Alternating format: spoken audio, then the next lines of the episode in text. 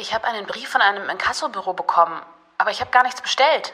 Was passiert eigentlich, wenn ich der Forderung nicht nachkomme? Kommt jetzt wirklich der Gerichtsvollzieher, wenn ich nicht zahle? Die Verbraucherhelden, der Podcast der Verbraucherzentrale Bayern.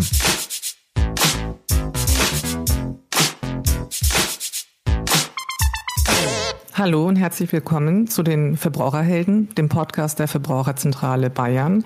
Mein Name ist Tatjana Halm, ich bin Referatsleiterin für den Bereich Markt und Recht und wir unterhalten uns heute über das Thema Inkasso. Jeder kennt's, immer wieder kommen Briefe, manchmal mehr, manchmal weniger überraschend, je nachdem, ob man äh, tatsächlich die Forderung auch nicht bezahlt hat, ob man sie kennt. Ähm, das Thema Inkasso ist vielfältig und schon seit Jahren bei uns eigentlich Thema. Äh, viele Verbraucher beschweren sich zum einen, weil sie nicht wissen, was passiert, zum anderen, weil sie eingeschüchtert sind, zum anderen aber auch über die hohen Kosten. Und wir haben uns jetzt heute überlegt, ähm, uns einen Teilbereich rauszusuchen und uns über äh, unberechtigte Forderungen zu unterhalten. Also das heißt, ähm, was passiert, wenn ein Schreiben kommt, von dem man nicht weiß, woher es denn kommt. Und hierzu begrüße ich heute Frau Julia Zeller, Referentin für Verbraucherrecht bei uns in der Verbraucherzentrale. Hallo Julia. Hallo Tatjana. Ich hatte ja schon eingeleitet, wir wollen uns heute über unberechtigte Forderungen unterhalten. Ähm, Gibt es denn sowas überhaupt? Also ist es denn tatsächlich so, dass Verbraucher Schreiben bekommen, die überhaupt nicht ähm, einer Grundlage haben, die überhaupt gar keine Berechtigung haben? Äh, das kann ich dir ganz leicht beantworten mit einem klaren Ja. Das ist tatsächlich so. Wir bekommen hier in der Beratung einen Haufen solcher Anfragen bzw. Beschwerden von Verbrauchern, dass sie ein Schreiben bekommen haben und sind aus allen Wolken gefallen. Das muss man wirklich so sagen. Die kommen hier an und sagen, oh Gott, ich habe hier ein Schreiben, ich weiß überhaupt nicht, um was es geht. Und das ist natürlich für den Verbraucher einmal ähm, eine große Verunsicherung, weil er überhaupt nicht weiß, was er machen soll. Auf der anderen Seite natürlich dann auch ein großes Ärgernis, wenn er jetzt zum Beispiel auf diese Masche, es ist ja wirklich eine Masche, reingefallen ist und dann hier einfach mal mehrere hundert Euro gezahlt hat. Ich kann ja auch einfach mal eine Zahl nennen. Wir sammeln ja immer regelmäßig ähm, Inkasso-Schreiben deutschlandweit oder auch nur in Bayern. Und ich habe hier in den letzten zwei Wochen von einer Kollegin einfach mal zehn Inkasso-Schreiben bekommen mit genau diesem Problem, einfach um das mal in der Zahl zu haben. Also das heißt, hier ähm, wenden sich Verbraucher ähm, jeder Couleur, nehme ich mal an, bei uns und ähm, teilen dann mit. Ich habe hier ein Schreiben, bei dem ich überhaupt gar nicht weiß, was dahinter steckt. Und das war jetzt ein Mini-Auszug wahrscheinlich, der hier bei dir angekommen ist. Oder gibt es da tatsächlich irgendwie so eine bestimmte Art von Verbrauchern, die da eher damit konfrontiert sind? Oder kann man das festhalten, dass das eigentlich jeden betreffen kann? Also man kann wirklich festhalten, das betrifft jeden. Wir hatten hier auch die einfache Angestellte, wir hatten hier eine Lehrerin oder sogar einfach mal eine Staatsanwältin, auch eine Richterin war dabei. Also wirklich auch Leute, die einen juristischen Hintergrund haben oder auch einfach mal eine eigene Kollegin hat es erwischt, die dann sagte, Gott, sie hatte hier ein Schreiben und im ersten Moment hat sie gedacht, Mist, was habe ich denn hier verbockt? Also es kann wirklich jeden betreffen und daher sollte sich auch keiner schämen, mit dem Thema dann einfach auch zu uns zu kommen, in die Beratung stellen und dann auch sich Hilfe zu holen. Ganz, ganz wichtig. Also reinfallen kann quasi jeder, ähm, beziehungsweise ja. fällt man ja gar nicht drauf rein, sondern ähm, das ist ja wirklich letztendlich missbräuchlich von den Anbietern und da wird auch vielleicht ein bisschen eine Unbedarftheit, aber auch eine Unwissenheit ausgenutzt. Ähm, kann man denn festhalten, was es da so für Maschen gibt oder dass man den Verbrauchern auch einfach mal mitgibt, ähm, wo könnte man vielleicht eher Gefahr laufen, da reinzufallen, wo ist es ähm, wichtig, irgendwie aufzupassen? Gibt es da so Methoden, ähm, die besonders auffallen? Also es gibt hier sehr, sehr viele verschiedene Maschen. Das ist auch einfach das Problem, dass man sich nicht auf eine Masche konzentrieren kann und hier dann auch warnen kann, sondern es ist wirklich weit verbreitet. Wir haben es ganz oft, dass eine Masche, die zwar bekannt ist, immer wieder ein bisschen abgeändert wird. Ähm, was wir auch immer wieder haben, es gibt neue Maschen, vor denen können wir dann auch gar nicht warnen. Das ist ja auch unsere Aufgabe und da sind wir dann auch teilweise machtlos. Ähm, lassen wir einfach mal zwei so Standardfälle ähm, äh, erklären. Also wir haben einmal den Fall, ähm, dass so ein gefälschtes Inkassounternehmen und ein komplett unseriöses Unternehmen einfach eine Forderung erfindet, muss man ja wirklich sagen. Also die gibt es gar nicht. Dann heißt es auf einmal, oh, Sie haben bei einem Gewinnspiel mitgemacht. Man betitelt das Gewinnspiel dann mit Millionen Rente. Und das kommt ganz oft vor und immer wieder so ein bisschen abgewandelt. Letztendlich, ich habe ja vorhin von diesen zehn Schreiben erzählt, die die Kollegin mir geschickt hat. Davon waren fünf komplett identisch aufgebaut.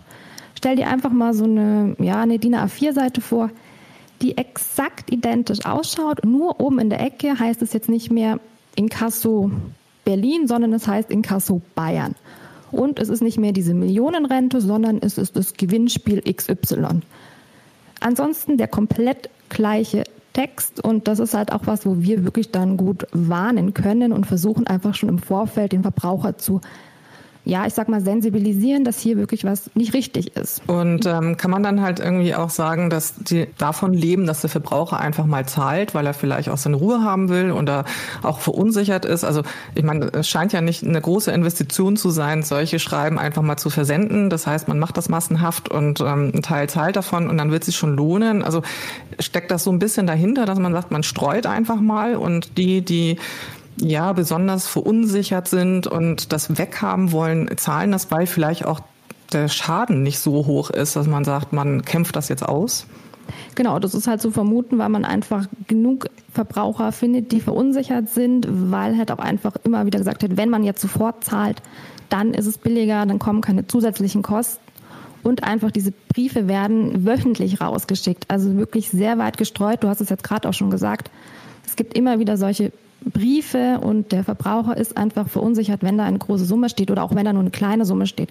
Der möchte einfach zahlen, um dann keinen Ärger zu haben.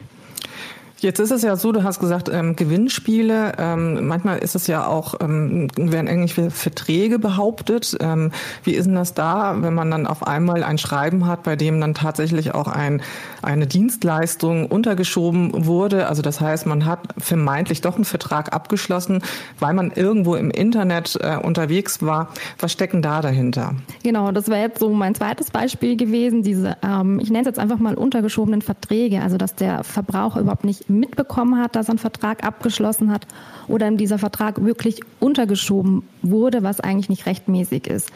Ähm, hier sollte man vielleicht einfach noch mal ein bisschen ausholen. Wenn ich einen Vertrag abgeschlossen habe, was wir wirklich ja alle tagtäglich machen, du und ich, ist ja das Normalste auf der Welt, und dann aber nicht bezahle, dann ist so ein Inkassoschreiben tatsächlich auch gerechtfertigt und dann muss ich es bezahlen es ist ja klar, wenn ich meiner Schuld nicht nachkomme, dann möchte natürlich auch das Unternehmen das Geld haben, ist ja, glaube ich, für jeden das Normalste auf der Welt. Aber wenn mir jetzt nicht dieser Vertrag untergeschoben wird, ich überhaupt nichts davon weiß und eigentlich auch jegliche rechtliche Grundlage fehlt, dann muss ich natürlich nicht bezahlen, weil ich einfach nichts abgeschlossen habe und dann auch wirklich im Recht bin, wenn ich nichts bezahle. Das kommt mir bekannt vor, das ist mir selber auch mal passiert. Ähm, lang, lang ist es her, das war noch, als ich Studentin war. Also das heißt, ich war noch sehr naiv und äh, unerfahren, habe Nudeln gekocht, wie man das so als Studentin macht. Und es klingelte an der Tür und ein Zeitschriftenhändler wollte auch unbedingt, dass ich ein Abo abschließe. Ähm, wollte ich dann nicht, hatte es aber eilig und habe dann ähm, doch unterzeichnet und zwar auf seine Bitte hin, ich möge doch bestätigen, dass er da gewesen wäre. Also das heißt, ich habe ein Kürzel gemacht auf einem Blatt Papier und eine Woche später kam dann die Bestätigung, dass ich jetzt ein Spiegel-Abo abgeschlossen hätte, was mir auch nicht bekannt war. Also das heißt, es ging so ruckzuck, ähm, dass man es gar nicht merkt. Ich habe dann den Spiegel angeschrieben, habe dann gefragt, ob es denn wirklich nötig wäre, die Abos so abzuschließen. Äh, sie haben mich dann sofort auch rausgelassen. Also insofern insofern konnte ich dann halt, ich habe ja damals schon Jura studiert, äh, konnte ich dann schon so das eine oder andere formulieren und mich dagegen wehren. Aber ich musste tatsächlich aktiv werden, sonst wäre ich in diesem Abo drin gewesen. Ähm, also es geht ruckzuck, dass man dann auf einmal ein, ein Abo untergeschoben bekommt, weil man es gar nicht mitbekommt, Nudelwasser kocht und schon ist man drin. Ähm, das ist ja jetzt natürlich im Zeitalter von Internet äh, noch viel schneller, weil die Klicks natürlich auch noch viel schneller gehen. Ist das denn auch so spürbar, dass es mehr Internet für Verträge betrifft, bei denen dann ähm, Verträge behauptet werden. Ja, das ist in der Tat so. Also es gibt natürlich immer noch diese Haustürgeschäfte, so wie es bei dir war, dass jemand vor der Haustür steht. Es ist auch immer wieder, dass jemand angerufen wird. Ist ja dann auch dieselbe Situation. Man geht ans Telefon, diese lästigen Werbeanrufe, möchte den schnell loswerden, sagt dann vielleicht blöderweise mal ja. Ist dann auch eine sehr ähnliche Situation. Aber wie du es auch schon angesprochen hast, im Internet passiert das reihenweise. Man möchte einfach das Werbefeld wegklicken oder man klickt einfach mal ganz blöderweise auf Ja. Wir kennen es ja alle selber. Allein jetzt mit den Cookies, man möchte einfach was wegklicken und zack, ist man einfach in so einem Vertrag mit drinnen. Man muss ja sagen, du hast Glück gehabt, dass es bei dir kein böses Ende genommen hat. Ja, du lachst, aber es ist leider oft so, dass dann die Verbraucher doch mehrere hundert Euro zahlen, die sie eigentlich nie hätte zahlen müssen. Und ich kann hier wirklich auch nur jedem raten, nicht übereilt handeln und wenn es passiert ist, sofort handeln und wer dann nicht weiterkommt, gerne in die Verbraucherzentrale kommen. Wir können hier helfen, wir sind geschult und wir helfen natürlich auch sehr gerne um den Verbraucher zu schützen. Wie kann man sich denn hier dann tatsächlich dagegen wehren? Also wenn die Forderung unberechtigt ist, dann muss ich auch definitiv nicht bezahlen, weil einfach jegliche Grundlage fehlt. Und dann muss ich dem Ganzen widersprechen. Das heißt, ich schreibe an das Inkassounternehmen, ich schreibe aber auch an diesen mutmaßlichen Vertragspartner, der dann immer erwähnt wird und sagt, okay, nein, ich habe diesen Vertrag oder ich habe bei diesem Gewinnspiel nie mitgemacht und ich werde diese Forderung einfach nicht zahlen, weil es dafür keine rechtliche Grundlage gibt. Und muss man dann auch nichtsdestotrotz die Inkassokosten bezahlen? Weil es werden ja hier immer ähm, erstmal der Betrag verlangt, aber auch die Inkassokosten. Wie sieht es denn damit aus? Weil die sind ja vermeintlich tätig geworden.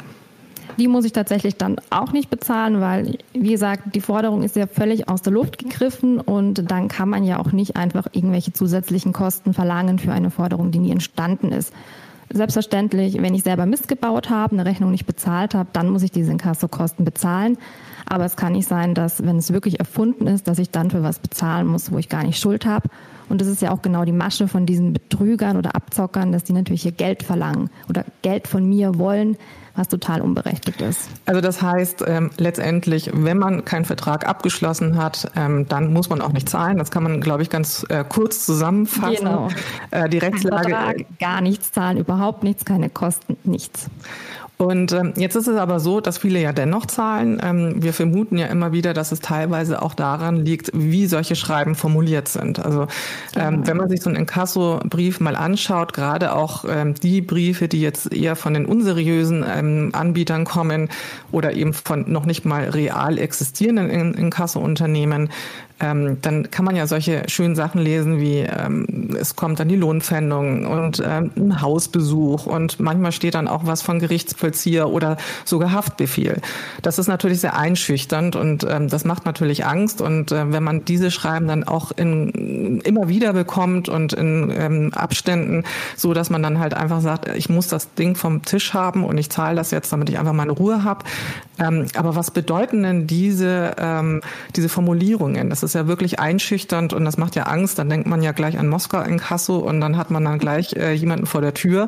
Ist das denn so? Also, oder was passiert denn da? Was bedeuten denn diese Formulierungen? Genau, du hast es ja eigentlich schon angesprochen, was da alles so drinstehen kann. Ähm, ich kann dann noch ergänzen, dass das auch teilweise einfach fett hervorgehoben wird. Es ist ein Großbuchstaben, da steht dann ganz fett erste Mahnung, letzte Mahnung, es ist unterstrichen, also es, sticht wirklich ins Auge und der Verbraucher kriegt dann einfach auch Angst, wenn da jetzt in einem Schreiben steht, ähm, PS, unsere Mitarbeiter sind nächste Woche in ihrer Nähe. Also das ist total verständlich, dass dann jeder Angst kriegt, weil allein äh, wenn ich mir vorstelle, äh, ich bin allein zu Hause und dann steht da einfach ein großer Mann, du hast es ja so nett gesagt, ähm, Russen in Kasso, äh, da, da habe ich natürlich selber ein bisschen Panik, aber da sollte man sich nicht einschüchtern lassen, weil es steht nicht einfach der, sagen wir mal, der Gerichtsvollzieher vor der Tür oder ich bekomme auch nicht einfach diesen Schufa-Eintrag. Da muss tatsächlich ähm, dann auch die Forderung berechtigt sein, ich nicht bezahlen.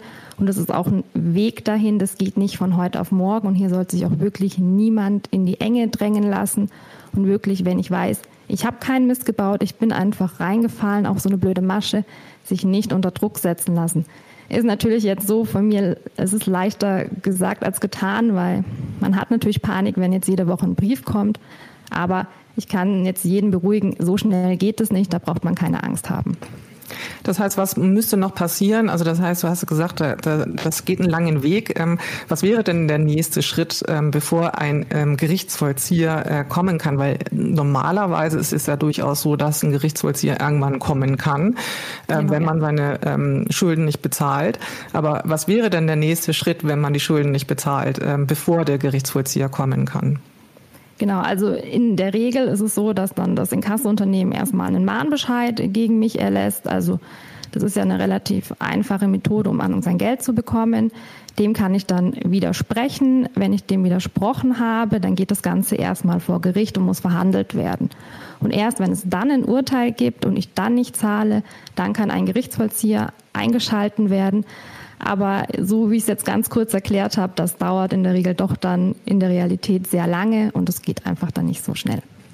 Also zusammengefasst kann man sagen, es ist nicht vom Inkasso-Schreiben direkt zum Gerichtsvollzieher, genau. sondern es ist schon so, dass es dazwischen entweder das Mahngericht oder das normale streitige Gericht gibt, das dann eben auch darüber entscheidet, ob die Forderung tatsächlich berechtigt ist oder nicht. Also es gibt nochmal einen Zwischenschritt ähm, und ähm, nochmal eine Prüfung. Also insofern, das sollte den Verbrauchern vielleicht auch bewusst sein, dass nicht das Inkasso-Unternehmen selber den Gerichtsvollzieher direkt beauftragen kann, sondern dass es da nochmal Zwischenschritte gibt. Ähm, das ist vielleicht auch so zur Beruhigung. Man ist natürlich irgendwie eingeschüchtert, wenn da Haftbefehl steht. Und das bedeutet aber nichts anderes als, wenn man einen Titel sozusagen hat, also ein Urteil gegen sich, der Gerichtsvollzieher kommt und man nichts an Geld einziehen kann, dann gibt es dann irgendwann den Haftbefehl, damit man hier eine eidesstattliche Versicherung abgeben kann. Mehr steckt da nicht dahinter. Also insofern ähm, ist es schon sehr bedenklich, dass diese Formulierungen aber so ähm, krass, wie du es auch ähm, beschrieben hast, mit Fett hervorgehoben oder unterstrichen äh, angezeigt wird, weil das ist natürlich für jemanden, der sich nicht auskennt, ähm, erstmal äh, ja, der große Schock, äh, wie ich werde, genau. werde da verhaftet. Es kommt dann nichtsdestotrotz das Schreiben und man ist dann eben, macht den Brief auf und sieht dann so eine Forderung, wie sollte man denn dann genau reagieren? Du hast es ja schon ein bisschen beschrieben, aber nochmal zusammengefasst, was sollten die Schritte sein, die der Verbraucher dann machen sollte? Also ganz, ganz wichtig ist erstmal nicht in Panik verfallen und vor allem auch nicht zu bezahlen.